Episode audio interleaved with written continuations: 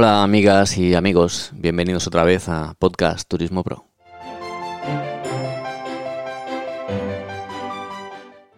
Ya sabes que este es el podcast de los profesionales del turismo y en este episodio, como no podía ser de otra manera, pues volvemos a disfrutar del turismo, del mundo, de los éxitos de otros, de las ilusiones y de los proyectos, porque es que ahora estamos además en el momento de los nuevos proyectos. Todo el mundo tiene un nuevo proyecto para sacar adelante después de, este momento histórico, pandémico que estamos atravesando. Además, eh, hablaremos de lo que hacemos bien y de lo que no hacemos tan bien, porque si descubrimos cosas juntos y nos lo cuentan profesionales a través de sus experiencias, vamos a descubrir que podemos mejorar en nuestras capacidades. Y de eso se trata.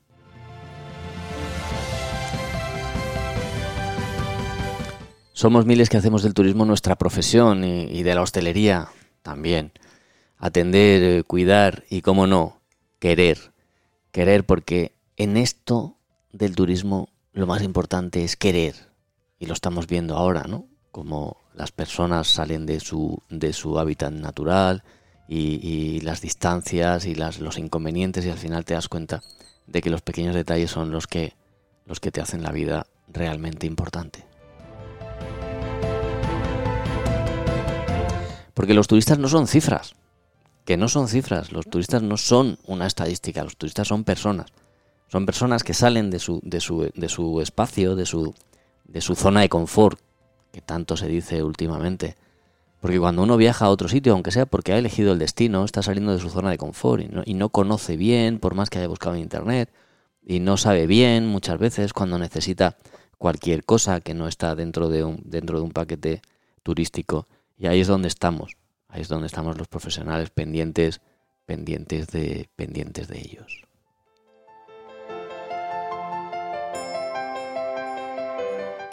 Agradecer a nuestros patrocinadores en especial a alexfo.com, organizador profesional de eventos, comunicación y producción audiovisual especializada en la grabación eh, multicámara. Ahora que eh, se llegan los eventos eh, híbridos, Alexfo tiene soluciones únicas para, este servicio, amén de los servicios de fotografía que habitualmente ofrece. Gracias, Alexfo.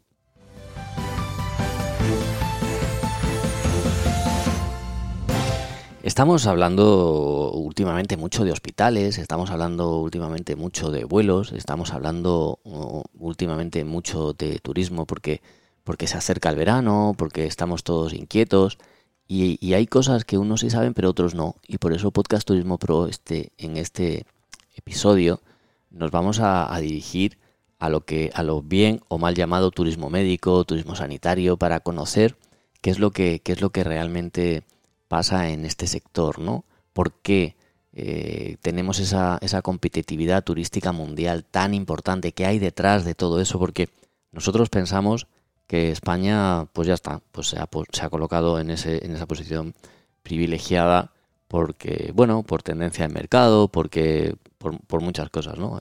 Uno o está dentro de este sector o realmente piensa que, claro, lo da por hecho, ¿no? Como que las cosas son así. Y para, conversar y para charlar de, todas estas, de, de, todos estos entresijos, pues eh, yo quiero, he, querido invitar a Mónica Figuerola Martín, que ya tiene una larguísima trayectoria turística, ha pasado tanto por, por, análisis de proyectos, por consultoría estratégica, ha estado eh, en, la, como adjunta en la Dirección General de, y en Marketing de, de Barceló, compañía que conocemos todos en España, Pricewaterhouse, ha pasado por la política también, ahí ha sido directora general del Spain Cares, que es el clúster de español del turismo de, salud y en, bueno, pues en labores de, dirección y de ejecución. Eh, bueno, ha estado en, infinidad de sitios y hoy está, hoy, hoy está en, en la, como decimos en España, ¿no? En la privada. Hoy está en, en Quiro Salud, en Quiro Salud desarrollando el negocio internacional. Mónica, muchísimas gracias por haber atendido nuestra llamada con tanta rapidez y por eh, eh, ayudarnos a desentramar todo este complejo o desconocido mundo de, del turismo del turismo médico, turismo de salud, del turismo como lo, como lo empecemos a definir y tú nos ayudes a hacerlo. Mónica, bienvenida y buenas tardes. Pues muy buenas tardes Alejandro, muchísimas gracias por invitarme y sobre todo pues un saludo cariñoso a todas las personas que, que vayan a oír este podcast, que la verdad es que es un placer poder hablar de algo tan, tan nuevo pero a la vez tan importante para el turismo español como es el turismo de salud en todas las definiciones que entraña y que espero que a lo largo de este, este podcast podamos ir desgranando, ¿no? Tenemos 45 minutos por delante. Ya sabes que este podcast es una conversación entre profesionales para que la escuchen otros profesionales. Mi nombre, para los que no lo saben o lo han escuchado por primera vez, es Alejandro Barredo. Y me encanta charlar y aprender cosas nuevas sobre turismo. Me imagino que te habrás puesto tu café, tu té o tu vasito de agua para estar cómoda y así contarnos en profundidad todas estas cosas que además sé que a ti te encantan. Sí, por supuesto. Me encantaría además eh, poder también interactuar con las personas que hoy escuchen y que tengan interés en profundizar y bueno, pues yo creo que tú les has dejado mi enlace de LinkedIn, que yo creo que es la fórmula más profesional y más rápida de contactarme porque seguro que surgen muchas dudas e incluso oportunidades de negocio para lo que por supuesto me pongo a la disposición de todos. Mm, pues eh, perfecto. Chicos, ya sabéis, Mm, chicas, ya sabéis, sacar el sacar vuestro iPad, vuestro tablet, vuestro vuestro lo que tengáis, clic a LinkedIn y podéis encontrar en el enlace como hacemos siempre en todos los episodios, procuramos siempre poner ese enlace, no no procuramos no poner otras redes sociales porque este es un podcast profesional. Oye, en tu estancia en el en el Spain Care mm, has tenido más que tiempo, más que sobra de poder trabajar en esa definición de, de si es turismo de salud, de si es turismo médico, de si son viajes de, de bueno, de todas estas definiciones. ¿Por qué no, no? ¿Por, qué no me ayudas y no nos ayudas a todos a, ir colocando un poquito las piezas y que, y que seamos uh, un poco más duchos en, en, las definiciones y en la, y en, la comprensión de este, de este sector tan bonito?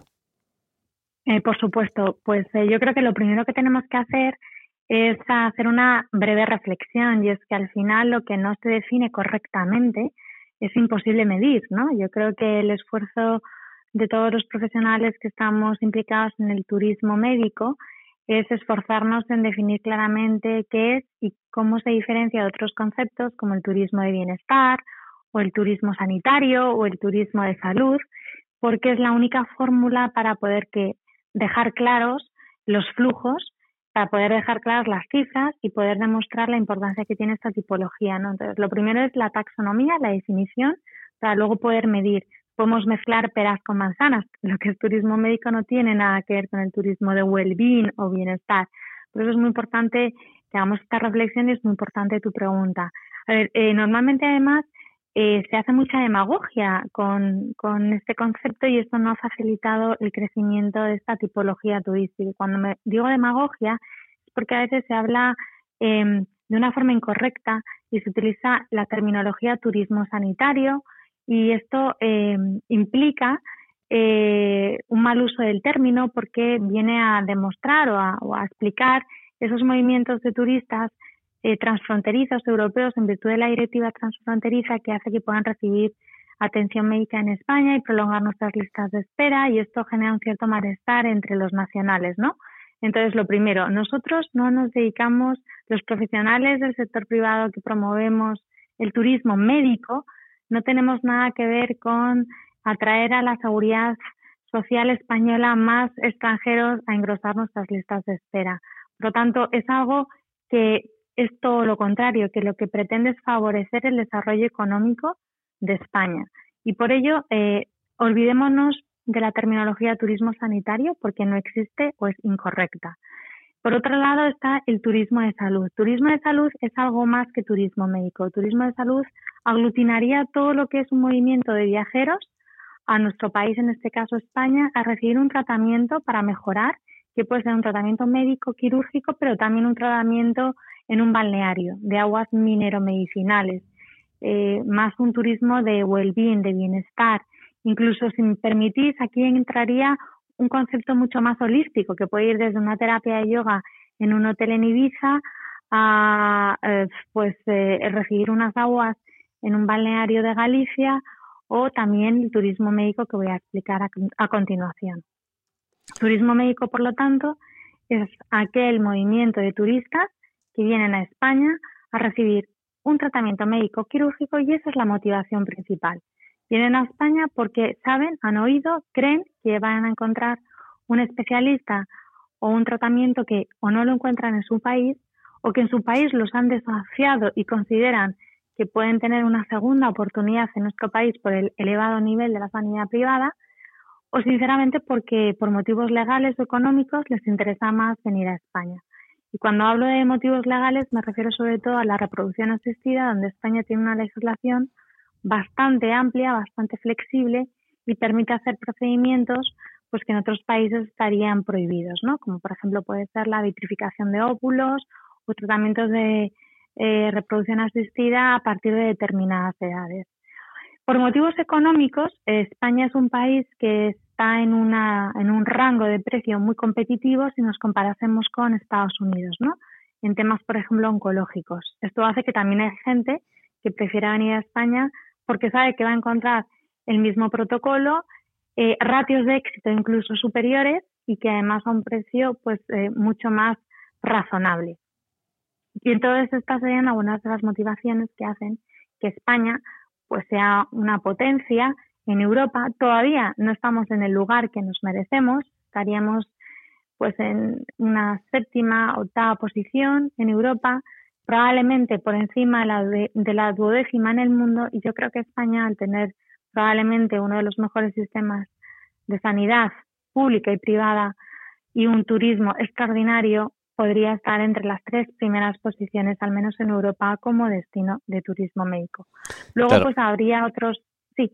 Claro, porque vamos a ir apuntando ideas, porque aquí me, hemos, hemos conectado ya, o sea, ya hemos, ya hemos sido capaces de separar, ¿no? de, diferenciar la medicina turística de turismo de salud, que es una cosa y otra.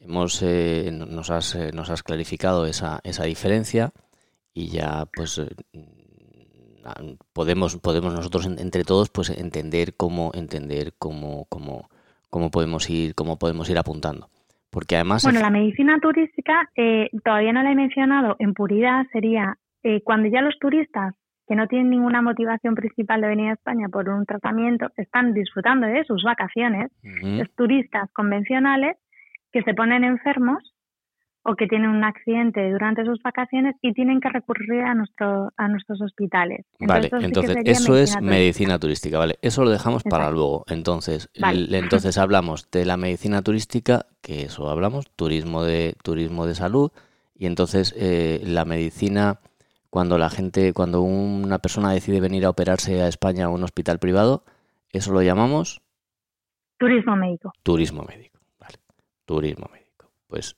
ya lo tenemos todo perfectamente claro en esa materia. Ese, ese turismo médico, además, eh, según datos ofrecidos eh, por, por, vosotros en, publicados en, el en, en, Expo en Exotour, el gasto medio de la persona ingresada es de 200 de casi 250 euros por, por día o por noche si no me equivoco. Efectivamente, yo creo que más allá de las motivaciones por las que vienen a España, que yo creo que son evidentes, ¿no?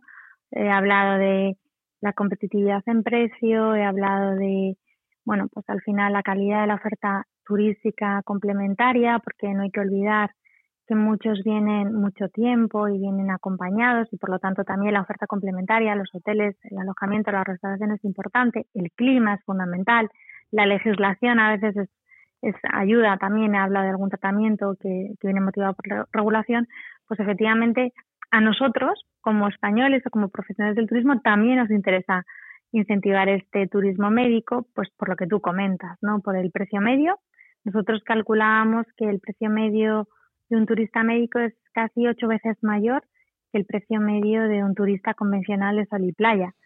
Y además hay que añadirle lo que estoy comentando, ¿no? La prolongadísima estancia media, tenemos tratamientos que son de más de un mes, el que vienen siempre muy acompañados, es decir, no viene una persona, viene con familiares directos, que además vienen en cualquier época del año, es decir, tú vienes cuando estás enfermo, no vienes en verano. Y sobre todo, importantísimo, deslocalización de flujos. Hay gente que prefiere un hospital a Barcelona, otros prefieren ir a Madrid, otros prefieren irse a Oviedo, otros prefieren irse a cualquier ciudad de España que tenga Málaga, Badajoz, claro, porque, porque sorprendentemente uno se espera pues que, que, haya pues buenos servicios médicos en Málaga, claro, hombre, Costa del Sol, mucho turista, que bueno, pues Oviedo al final es muy conocido internacionalmente por los premios Príncipe de Asturias, ¿no? pero ahora llegas a Badajoz y, te, y dices, ¿cómo? Hace como sí, como ¿Badajoz? ¿Cómo que Badajoz? Y, y, resulta que Badajoz es, una, es, una, es, uno de los destinos eh, sanitarios, si no me equivoco. Sí, porque tenemos la cercanía de Portugal y tenemos, eh, sin desmerecer en absoluto la sanidad de Portugal, pues tenemos mucho turismo médico transfronterizo, ¿no? Que vienen pues por una mayor amplia gama de servicios, de tratamientos, de posibilidades. Nosotros además tenemos un hospital, con lo cual eh, creo que bueno, manejamos los datos. También nos sucede mucho con, con la zona transfronteriza, por ejemplo, de, de Francia, ¿no? Con nuestro hospital de San Sebastián. Es decir, eh, por supuesto, no solamente los destinos con mejor conectividad aérea se pueden beneficiar del turismo médico, también destinos que geográficamente estén en zonas estratégicas, ¿no? Como puede ser aquellas zonas eh, pegadas a la frontera. Sí, que además al no ser un destino turístico esencial, esencialmente turístico, pues los precios eh, medios del alojamiento son diferentes, las ciudades son más pequeñas y más tranquilas, tienen otro tipo de, de como hablábamos antes, ¿no? De oferta complementaria. Eh, tiene yo, yo, yo entiendo, porque así está sucediendo, que tienen su público. Sí, no, está claro y además eh, cada vez se valora más y yo creo que lo hemos visto todos durante esta crisis, ¿no? La calidad, y lo quiero remarcar, de nuestro personal sanitario, la amabilidad, la atención se deja en la piel, son auténticos profesionales, además de ángeles, pero es que además, no lo digo yo porque lo hayamos vivido todos durante estos eh, meses, sino porque realmente cada vez recibimos más agradecimientos de turistas médicos de cualquier rincón del mundo, porque la tecnología nos ha puesto en el mapa respecto a cualquier consumidor. De, por ejemplo, tenemos muchísima valoración de, de, las, eh, de los pacientes de Centroamérica y de Latinoamérica. Tenía la costumbre de ir a Estados Unidos, ¿no? Siempre teníamos en nuestra referencia ciudades como Houston o como Nueva York para curar sobre todo temas oncológicos y nos dicen, es que en España nos tratáis tan bien. Esto nos pasa muchísimo también con, con Middle East, ¿no? Con todos los eh, pacientes que vienen de la zona de los Emiratos Árabes Unidos, etcétera, que también se sienten, se sienten mucho mejor acogidos en España por un tema de clima, por un tema de cultura, incluso de gastronomía, y que, y que nota la frialdad de países que son míticos en el turismo médico y grandes potencias como Suiza o Alemania, pero que demuestran pues una mayor frialdad en el trato, ¿no?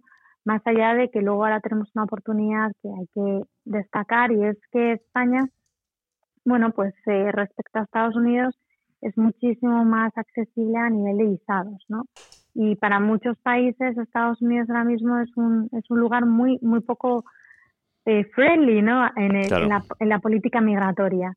Entonces yo creo que, España tiene una gran oportunidad. Claro, aquí hablas de política migratoria y aquí hablamos de, de esa conversación de Barta en española en la que uno le dice al otro, no hombre, es que aquí vienen los extranjeros y vienen a, operarse gratis, ¿no? Entonces eh, uno dice, a ver, espera, ¿cómo es eso? Eso es así. Bueno, eso es lo que precisamente decía yo al principio. Eh, esto no es así, esto no pasa. Esto lo que sucede es que puede haber ciudadanos europeos que en virtud de una directiva transfronteriza de servicios sanitarios pueden utilizar el sistema público español, pero estos son, eh, digamos, eh, europeos, como nosotros si quisiéramos operarnos a, a, un estado de la Unión Europea y luego, pues, nuestro nuestro país eh, reembolsaría al Estado por ese tratamiento. Em, nosotros no hablamos de esto y además esto se hace en los hospitales públicos. Nosotros lo que fomentamos es el negocio en el, en, el entorno privado, ¿no? En, el, en la sanidad privada, pero, pero no porque mm, queramos hacer negocio de algo como la salud, sino porque realmente nosotros estamos ayudando a la gente. Hay que recordar que hay países donde no hay infraestructuras sanitarias hay países que por muy eh, potentes que sean económicamente, por tener petróleo, todavía no tienen hospitales construidos suficientes, no tienen talento, no tienen especialistas que hayan consolidado tratamientos, no tienen prevalencia de casos. Pues nosotros lo que estamos haciendo es ofrecer algo que les puede salvar la vida. Y esto yo creo que es muy honorable y es algo que hay que, poner en valor. O sea, estamos ayudando a la gente que a veces está desahuciada en sus países porque no tienen esa eh, especialidad o porque no han desarrollado determinados protocolos y que nosotros en España podemos ofrecer. Claro, estamos hablando además de, tenemos un montón de casos en televisión con la sanidad, por ejemplo, norteamericana, ¿no? donde vemos que, que los tratamientos son ultra, ultra carísimos, o sea, lo hemos visto con el Obamacare, mm, donde se ha intentado con eso cubrir a una parte importante de la población porque el acceso a la sanidad, o sea, la gente literalmente en Estados Unidos se muere porque no tiene acceso a la sanidad. Se mueren. O, estoy equivocado. No, nosotros lo que estamos es trabajando además ahora mismo con muchísimas compañías aseguradoras eh, de Estados Unidos que, bueno, dicen, bueno, a ver, entre un tratamiento oncológico en España o en Estados Unidos es mucho más económico España y tenemos encima mejores ratios de éxito. O sea, la, eh, lo que dice los rankings de la OCDE o de la OMS es que estamos muy por delante en curación de determinados cánceres, por delante de Estados Unidos, de Reino Unido, incluso de países nórdicos, ¿no? Alemania. Tenemos en la sexta posición en el mundo de baja mortalidad infantil. Estamos en la sexta, séptima posición en, en temas como eh, la curación de ictus. Somos el segundo país en esperanza de vida después de Japón y somos el país que realiza ahora mismo en la sanidad pública, eso sí, el 5% de todos los trasplantes que se hacen a nivel mundial. O sea, tenemos un sistema sanitario extraordinario que no hemos dado a conocer internacionalmente porque no era el momento, no tocaba, no era una prioridad, eh, pero que ahora llevamos los hospitales privados una temporada, unos años ya, eh, promocionando internacionalmente, acudiendo a los salones, a las conferencias, a los eventos más importantes de este, de este área de negocio, eh, para, para contar al mundo que en nuestro país curamos a la gente, que les damos tratamientos súper avanzados tecnológicamente, que tenemos eh, la última tecnología. Nosotros acabamos de abrir la primera, el primer centro de protonterapia de España, en Madrid, en diciembre, y, la protonterapia es única para el tratamiento de cánceres de tumores cerebrales, de tumores de niños, porque no es invasiva, porque no es agresiva, porque tiene muy pocas secuelas. Entonces esto es absolutamente extraordinario, ¿no? Y, la gente fuera no lo sabe. Entonces es una más que motivación para, para atraer gente, porque lo que queremos es salvar vidas, o sea, no, no, no pretendemos eh, nosotros tenemos ya muchos pacientes nacionales, pero queremos también acercar nuestra sanidad a los pacientes internacionales y muchos de ellos ya nos, la, nos conocen y la han probado, por lo que hablábamos antes de la medicina turística, ¿no? Que han estado en España, han recibido, se han puesto enfermos durante sus vacaciones, han tenido desgraciadamente un accidente y han tenido que acudir a un hospital español y se han dado cuenta de lo bueno y de lo bien que les han tratado. Claro, porque además es, o sea, e, es, es inexcusable la relación que hay entre, este servicio como, como o sea, la, cuando hablamos de España como destino seguro, automáticamente se te va a la cabeza a la policía. Pero cuando hablamos de España como destino seguro, significa que es seguro en 360 grados. Seguro desde el punto de vista de la seguridad personal, seguridad ciudadana, y seguro desde, la, desde, la, desde el punto de vista de la salud, ¿no? De que te pueda pasar algo en este país y, estés a saldo. De hecho, de hecho, si no, si el dato no me no, no, no es, no es eh, incorrecto, Mm, nuestra competitividad turística mundial eh, ha alcanzado las cotas de, prestigio y de posiciones en el ranking precisamente por tener ese, ese, esa segunda línea mm, defensiva que es que cuando alguien viene a este país tiene un sistema sanitario tanto público como privado. Ya, ya sabemos que, que, al que viene de fuera le interesa más irse al privado. Eh, y ahora eh, descubriremos y te voy a preguntar por qué. Eh, pero sí es cierto que, todo este trabajo que se está haciendo desde la sanidad nos ha catapultado a tener una de las primeras posiciones en, el, en, el, en los rankings de, destinos turísticos más que aconsejados. Sí, efectivamente, es un indicador que ha pesado mucho en, en el índice de competitividad turística del World Economic Forum por el que España es líder desde hace tres ediciones, que es un índice que es bianual y que, bueno, entre otros muchos parámetros, ¿no? Como la conectividad aérea, las infraestructuras, el marketing, la gobernanza, pues hace que seamos líderes, ¿no? Y la sanidad, las infraestructuras sanitarias son fundamentales. Y ahora, mm, con la coyuntura que vivimos, todavía va a ser más importante. Y es que España tiene una cosa que yo siempre lo cuento en mis, en mis intervenciones públicas, es que en España es compatible trabajar en el circuito público y en el circuito privado, con lo cual eh, los ciudadanos pueden acceder a, los mismos especialistas y cuando vienen al privado, pues hombre, nosotros tenemos que ser todavía mucho más excelentes, porque al final tenemos eh, que demostrar que, tenemos ese doctor, pero que vamos a cobrar por ese servicio y por lo tanto eh, no nos tenemos que forzar todavía en ser mucho mejores, ¿no? Yo creo que por eso los hospitales privados en España eh, tienen tanta, tanto prestigio, por esa excelencia que intentamos dar en la atención al cliente, en todo lo que es la experiencia del paciente, que estamos continuamente trabajando, haciendo pues que esa, esa experiencia sea lo más agradable posible dentro de las circunstancias. ¿no? Y entonces eso es algo que, que nuestros turistas lo han ido viendo a lo largo de, de los años, pues, sobre todo en las islas, en las zonas de costa y ha, ya ha fidelizado mucho. Entonces ha habido turistas pues de Reino Unido, de Suecia, donde tienen sistemas públicos muy buenos, pero con mucha lista de espera. Entonces nosotros tenemos muchísimos pacientes que vienen a España a hacerse pruebas por no esperar esas largas listas de espera que encuentran en su país de origen. Por lo tanto, hay que generar esa sinergia entre la medicina turística y el turismo médico, porque están íntimamente relacionados y son fundamentales, ¿no? Nutrirse la una de la otra. Nosotros la verdad es que intentamos pues eh, hacer todo lo posible para, para generar esa venta cruzada entre esas dos líneas de negocio, que por eso me interesaba mucho explicar porque no tienen nada que ver, pero al final se retroalimentan. Claro, porque además el, el, el, europeo, que nosotros pensamos que, ah, como eres europeo, no pagas nada. No, no, como que no paga? Lo paga el país de origen, igual que nosotros cuando compramos en, en un país europeo el impuesto lo pagamos aquí, si hay un europeo que consume un servicio público español, lo paga el país de, el país de origen de, este señor, si no me equivoco. Sí, sin embargo te sorprenderías porque un último estudio que hizo la Secretaría de Turismo hace menos de un año demostraba, y era algo absolutamente sorprendente, como que muy pocos españoles viajábamos fuera en virtud de esa directiva transfronteriza. Cuando digo muy pocos, muy pocos, y sin embargo recibimos muchos muchos eh, pacientes internacionales de los hospitales públicos europeos, quiero decir europeos, que sí que en España, ¿no? Pero bueno, eso es una realidad. llega si esa directiva funciona porque estamos en la Unión Europea, podemos circular y podemos eh, de eso, ese es el sentido ¿no? de la Unión Europea. Yo no lo cuestiono, simplemente pongo sobre la mesa pues, que es verdad que los españoles tenemos un sistema tan bueno que no nos hace falta salir no tenemos incluso en el sistema público tantas listas de espera. Y en paralelo tenemos un sistema privado pues muy competitivo y, insisto, excelente en el servicio que hace que, bueno, pues que no nos motive el tener que salir fuera frente a otros estados comunitarios que sí que prefieren venir a España. Ahora hablamos del, del extra Europa.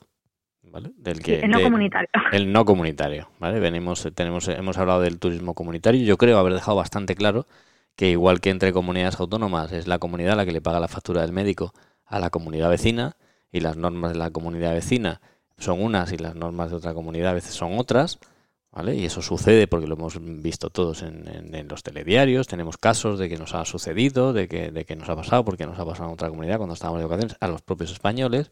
En Europa pues sucede lo mismo, lo que ocurre es que en lugar de entre comunidades autónomas ocurre entre países. Ahora bien, tenemos los no comunitarios, entonces resulta que el tópico es que el no comunitario coge y se va a la sanidad pública.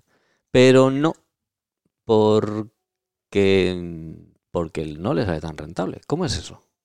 Bueno, pues porque como no existen acuerdos ni convenios de colaboración, pues al final una atención médica en un, en un hospital público es normalmente más cara que un hospital privado. Entonces, para un ciudadano chino, para un ciudadano norteamericano que se ponen enfermos, y ahora estamos siempre hablando del contexto de la medicina turística, es mejor que vengan a un hospital privado. Pero bueno, quiero decir, esto es eh, algo que es muy desconocido y, yo entiendo que muchas veces un hotelero cuando tiene recepción a un ciudadano asiático que de repente tiene una gastroenteritis, pues eh, inmediatamente a lo mejor le dice, oye, vete al hospital público que está aquí al lado, ¿no? Entonces, bueno, pues efectivamente ese servicio le va a costar más en un hospital público que en un hospital privado. Y por eso nosotros hemos querido poner en marcha un proyecto en Quirón Salud que se llama Hospitality. Eh, te me has adelantado, porque te lo iba a preguntar yo ahora.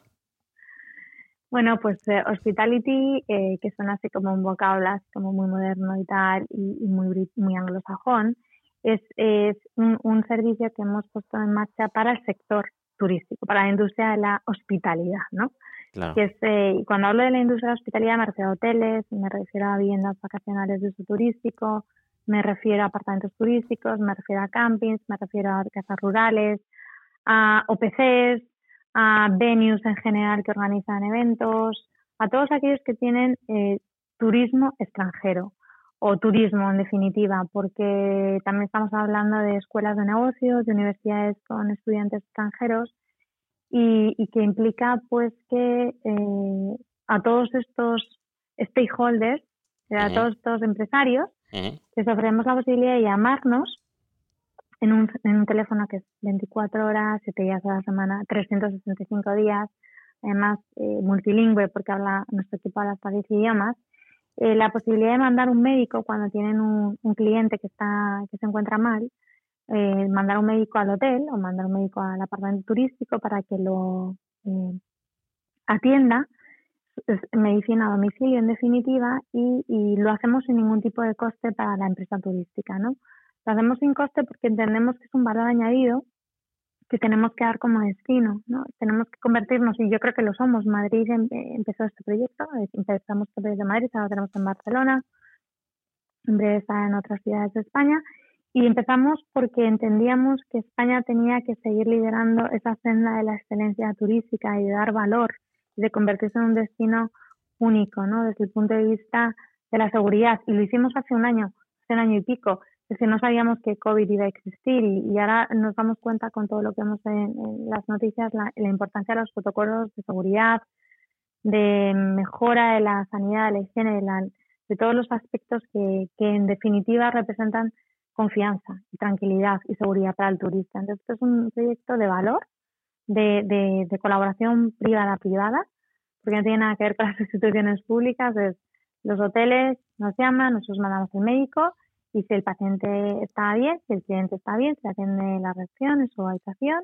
se le prescribe, hablamos de gastroenteritis, hablamos de gripes, pero si el paciente tiene un, una apendicitis, obviamente lo que hacemos es que lo derivamos automáticamente a uno de nuestros hospitales, ¿no? De, estamos además en, en 13 comunidades autónomas y tenemos 50 hospitales en España.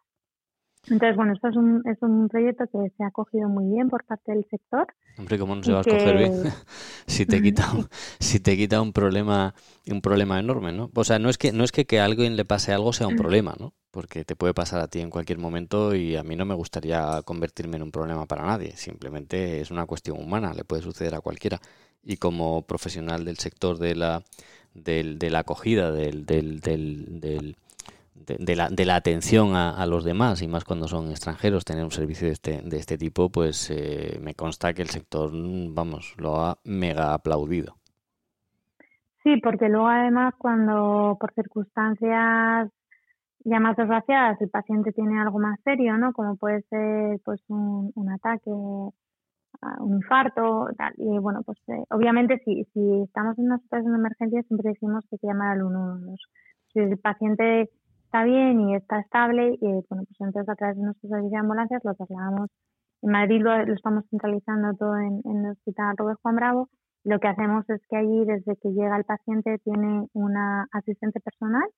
Eh, activamos inmediatamente un circuito premium, un circuito muy VIP, donde esta asistente personal, que también es multilingüe, le acompaña todo, en todo momento a hacer el triaje de urgencias y está en todo momento explicándole y traduciendo todos los pasos, ¿no? Y bueno, pues si hay que hacer un ingreso, pues se ingresa y obviamente ya nos ponemos en contacto con su aseguradora, eh, con su seguro médico y además hacemos toda la tramitación burocrática, cosa que cuando estás mal se agradece incluso mucho más al hecho de no pagar o al hecho de no tener eh, que defenderte en tu propio idioma, ¿no? Yo creo que la tramitación burocrática es una de las claves del servicio Hospitality. Tenemos más de 600 acuerdos con aseguradoras internacionales. Es muy difícil que no tengamos un acuerdo eh, y además tenemos mucha experiencia en este tema, ¿no? En la tramitación burocrática. El equipo que tenemos en nuestro G24, que es este call center 24/7, eh, se encarga de toda la tramitación burocrática para que todo el ingreso, el tema del pago, todo vaya eh, rodado y el paciente se preocupe de curarse y no de otras cuestiones que son más prosaicas y que no tienen tanto tanta prioridad. Entonces, bueno, pues efectivamente este es un proyecto que lo hemos hecho extensivo además a instituciones como IFEMA, que también tenemos un acuerdo para todas las ferias internacionales con expositores internacionales para que se beneficien de Hospitality. Y bueno, pues creciendo, intentando, como digo, o sea, el único propósito es aportar valor a los destinos y, mejorar esa marca España, que estoy convencida que, que la tenemos garantizada en, en sanidad, que a pesar de la crisis eh, sanitaria que hemos tenido, ha sido una crisis mundial que la han vivido muchos países que son también competencia nuestra en turismo médico y que, y que no van a determinar que vengan más o menos porque hablando continuamente con nuestros partners, con, con todas aquellas personas que nos ayudan en, origen a, derivar pacientes, pues, pues son conscientes de que, de que la sanidad española está entre las primeras del mundo y además pues con productos de valor como Hospitality estamos reforzando la marca España. Mm, Mónica, y ahora pues lo que nos queda es esto es esto parece que es el futuro no parece que es como que y entonces podremos hacer me, estaba sonando un poco eso y en realidad esto pasa ya quiero decir ya ha pasado o sea forma parte de un trabajo que vosotros mm, estáis haciendo. Como tú eres una persona que viajas te mueves internacionalmente llevas muchos años en el, en el ámbito de la, de la empresa privada y, haciendo y, conociendo eh, hay, una cosa que, que en este momento la tecnología que ya existía, porque hay que recordarle a todos los que, a todos los que eh, eh, de repente se han visto bloqueados en esto y obligados a trabajar desde casa, que porque no era algo, algo que iba con ellos, cuando de repente llega y se instalan aplicaciones de videoconferencia para hacer reuniones, todo eso ya existía, no lo inventaron por el COVID. ¿Cómo, cómo, cómo, cómo, cómo crees tú que, que ha que ha, o qué ha aportado el COVID desde, desde, desde el punto de vista de, evolución tecnológica en el ámbito sanitario? Bueno, yo creo que la transformación digital en el ámbito de la medicina era una realidad desde hace ya muchos años, ya había muchísimas aplicaciones para videoconsultas eh, de aseguradoras, de hospitales, nosotros mismos. Em, pero si algo ha hecho esta crisis ha sido acelerarlo todo de una manera vertiginosa, ¿no? Es decir, para nosotros eh, concretamente los proyectos de segunda opinión médica online o de videoconsulta era algo que hacíamos, hacíamos pero muy testimonialmente, ¿no? O sea, realmente siempre intentábamos que el paciente viniese a nuestro país porque para el médico siempre es mejor cuando estamos hablando de pacientes además que tienen patologías severas. Pero lo que estamos es viendo que efectivamente como no queda otro remedio, ¿no? No se puede viajar, estamos, vamos, incrementando de una manera exponencial todas las consultas online, ¿no? A través de videollamada, telellamada, pero sobre todo eh, en el ámbito de la segunda opinión médica, que era un ámbito que, bueno, pues eh, estaba ahí, había pacientes que antes de tomar la decisión del viaje siempre querían tener este primer approach, este contacto con el médico, pero bueno, no era algo que fuera indispensable, ¿no? A veces, pues a través de un intercambio de mails, de información que nosotros facilitábamos, pues ya se sentía seguro. Lo que pasa es que ahora ya es una realidad inminente, ¿no? Entonces ahora todos los pacientes internacionales, antes de su toma de decisión de viajar o no viajar, nos están pidiendo esta segunda opinión médica, que es muy interesante porque al final es cierto que nosotros en esto queremos ser muy éticos. Damos soluciones a, los pacientes cuando tenemos esta solución. Desgraciadamente hay muchas personas que tienen enfermedades incurables y que no pueden viajar y que no van a viajar a, por, a por una primera, ¿no? Y no queremos generar expectativas. Entonces, bueno, la segunda opinión médica es una muy buena solución para decir si, podemos tratar o no podemos tratar al paciente. Entonces, para nosotros es una premisa fundamental. No queremos que nadie coja un vuelo desde China y pase 14 horas de avión para luego no poder ofrecerle un tratamiento solvente. Entonces, bueno, pues la segunda opinión médica se ha acelerado exponencialmente, como digo, las videoconsultas, las consultas telefónicas, y esto es una realidad que ha venido para quedarse, porque es mucho más cómodo a veces, es mucho más eh, económico, no te evitas un viaje, pero incluso yo misma como paciente, pues en este periodo he tenido dos telellamadas. Me, me he ahorrado salir de casa, me he ahorrado tener que coger el coche, aparcar eh, me han llamado justamente a la hora en la que yo tenía concertada la cita, no tenía que llegar allí para esperar a que me dieran un, diagnóstico, ¿no? Explicarme una prueba. Y, y, bueno, y además ahora vimos unos momentos además de mucha psicosis en cuanto a la seguridad, hay gente que no quiere todavía pisar un hospital, entonces es una solución alternativa. Y luego está, eh, bueno, pues otra parte que también es muy importante, que es incluso la de la discreción, ¿no? De determinadas patologías. O nosotros, por ejemplo, con, con Hospitality, pues a lo mejor el paciente dice, yo prefiero que me llame el doctor, que esté a la habitación del hotel, a que venga.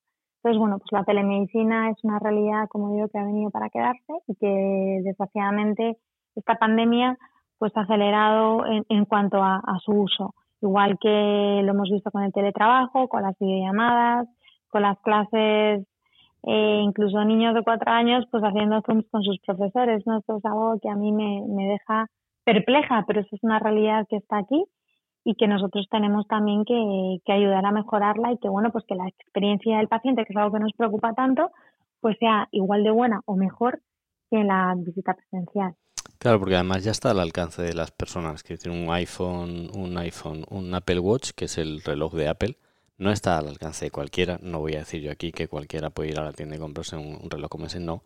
Lo que sí es cierto es que, que está al alcance de, de algunas personas y, esa, y esas personas que pueden tener ese reloj, que no son pocas porque se venden millones de relojes de ese tipo, ya hay casos donde, donde el propio reloj, ante una caída de la persona que lo tenía puesto y, y, no, y, la, no recuperación, porque, porque el, el reloj tiene, eh, voy a explicarlo, el reloj tiene sensores de movimiento, tiene sensores de estabilidad y entonces es capaz de medir la, la, velocidad con la que te caes. Entonces, si, si, si no es un movimiento natural y, realmente hay una, hay una caída y el reloj siente la caída al suelo y el golpe con el, con el, con el, pues con el suelo, como tiene teléfono, porque el, el, reloj ya tiene teléfono, pues lo que ya se ha visto, porque ha sucedido en más de una ocasión, es que ha llamado directamente a un, a un servicio de emergencia, la geolocalización del reloj ha, ha permitido posicionar al, al paciente en la, en la situación de, de, extrema de gravedad que tenía y se han salvado vidas ya, ya con, con eso, ¿no? Tenemos mm, robots que, que, operan con, con, médicos que están detrás, no es ciencia ficción, eso está sucediendo, no todos los días, no, no, no o sea, no, to, no en todos los hospitales y no en todos los casos, pero sí, pero sí todos los días en alguna parte del mundo hay algún tipo de, de diagnóstico, intervención, donde, donde el mismo reloj que estaba citando ahora mismo, pues te, te, en Estados Unidos ya permite hacerte un, electro, un electroencefalograma, conectarse con la sanidad privada americana, norteamericana, y, y, enviarle la información al médico y que las constantes vitales y que, y que lo que tiene que ver con, con, la salud, que este dispositivo y otros que hay en el mercado permiten ya la comunicación con los sistemas hospitalarios, pues al final resulta que, que que hay determinados eh, elementos de, diagnóstico que los puede llevar encima y que, y que la información que puede tener el médico antes de llegar a tu, a tu lado es, eh, es, es realmente sorprendente, ¿no? Sí, yo creo que a nivel de lo que se conoce como la industria de la e-health hemos avanzado muchísimo y además España precisamente es una de las eh, naciones que más ha despuntado con empresas como Telefónica, como Indra, que han puesto encima de la mesa muchísimas soluciones de esta naturaleza que, que están siendo eh, compradas por otros países. Entonces, bueno, yo creo que en ese sentido España lo está haciendo muy bien, tanto, insisto, en la asistencia médica pura como en todo lo que tiene que ver con la tecnología aplicada a la telemedicina. Eh, y efectivamente ese es el futuro. Yo, yo creo haber entendido, y, con esto cerramos el, el, programa, yo creo haber entendido que el post-COVID eh, nos va a dejar muy, muy bien posicionados internacionalmente hablando. Y además también hay que decir que cuando una persona viaja para hacer eh, una intervención médica en otro, en otro lugar distinto de su residencia, y más cuando son espacios privados, normalmente te piden pruebas analíticas, pues de que no tienes sida, de que no tienes no sé qué, de que no tienes ninguna ningún bicho que pueda generar un problema de alto contagio en el, en el momento de la intervención y eso incluirá por supuesto el COVID y los viajes eh, el pasaporte sanitario del que se está hablando en el ámbito de lo en el ámbito de lo sanitario en el ámbito del, del turismo del turismo médico, ¿vale? Eh, ya quiero decir, ya existe, ya te lo piden antes de que tú te muevas de un país para acá, ya te están pidiendo una serie de pruebas para que cuando llegues pues no tengas ningún problema y te puedas intervenir. Si no me equivoco, eso es así, ¿verdad? Sí, siempre lo hacemos así, es decir, nadie va a aceptar un paciente ni vamos a abordar una cirugía sobre todo sin tener todos los eh, informes médicos necesarios y pertinentes para poder recibir a ese paciente ni va a poder viajar si no están las determinadas condiciones de salud. Yo personalmente creo que, bueno, que el COVID nos va y el y qué pasará mañana o el día después del COVID, pues nos va, eh, nos ha cambiado mucho, nos ha transformado como sociedad, nos ha hecho seguramente ser mejores, nos ha reforzado muchos campos que teníamos más debilitados. Vamos a enfrentarnos a una situación económica muy complicada, pero tenemos que sacar un lado positivo y probablemente nos haya hecho mejorar en otros aspectos y, aquí va a depender un poco de, la reactivación económica y de cuándo puedan empezar a viajar los extranjeros a España y de muchísimos factores que son hasta ahora incertidumbres. Pero bueno, yo soy una persona por naturaleza optimista y tengo siempre mucha, mucha esperanza. Yo espero que las cosas, que los resultados económicos no sean tan malos como los que se prevén, que los extranjeros vuelvan muy pronto a nuestro país a disfrutar, no, a curarse, que vengan a disfrutar, que tenemos una industria extraordinaria que es nuestra primera actividad económica, que representa el 13% del PIB y que espero que, bueno, que los gobernantes entiendan que tienen que apoyar el turismo y ya abandono la sanidad, tienen que traer turistas a este país porque lo necesitamos. Y luego hay muchos, muchos negocios que vienen del turismo, yo hoy venía a explicar uno, es el turismo médico y la medicina turística, que no son nada desdeñables, que tienen un valor eh, no solo económico, sino también de marca España y que tenemos que apoyarlos, pero sobre todo yo lo que quiero es que que, se apoye la actividad turística en este país porque mucha gente, demasiada gente vive de ello y es trascendental para nuestra economía. Mónica, pues la verdad es que te agradezco mucho que como el resto de los invitados me saques de mi ignorancia, eh, me, ayudes a... Eh, hay una cosa curiosa, en este país alguien le llamas ignorante y es que te ganas un enemigo. Y es que ignorantes lo somos todos porque, porque no sabemos de, todo, ¿no? Pero a mí me hace, me hace mucha gracia cuando, cuando yo descubrí eh, efectivamente, alguien me explicó, mira, cuando alguien le dice a alguien ignorante, pues le está diciendo una verdad, ¿no? Porque no todos sabemos de todo. Lo, complicado es que te digan que eres ciego, o sea, que no te das cuenta absolutamente de nada. Pero si tú eres consciente que hay algo de lo que no sabes, como yo en este caso, y, me busco una persona, como tú en este caso, que es capaz de, en una charla, eh, bueno, pues sacarme todas estas dudas y además tengo la oportunidad de grabarlo y compartirlo con un montón de gente a la que quiero y adoro porque están ahí cada, cada, cada semana eh, esperando el, contenido, pues es, maravilloso. Eh, eh, Mónica, muchísimas gracias por, por habernos dedicado tu tiempo, porque al final una de las cosas que estamos descubriendo con toda esta pandemia es que el tiempo de vida es lo más importante que tenemos. Como consecuencia, yo quiero agradecer tu generosidad por habernos por habernos dedicado este tiempo a Podcast Turismo Pro y bueno, pues para que todas estas todas estas hombres y mujeres eh, y jóvenes y, mayores que nos siguen y, que cada, cada, cada, semana pues están ahí atentos, pues tengan esta información y forme parte del portfolio de contenidos que nos hacen crecer, como decimos en, el en la presentación del podcast. Pues muchísimas gracias Alejandro por haberme permitido compartir con vosotros estas ideas y sobre todo pues eh, un placer participar en, en tu programa, en tus contenidos y a tu disposición total y a la de todas las personas que desde cualquier lugar del mundo nos han escuchado hoy. Pues eh, gracias. Gracias, eh, Mónica Figueroa.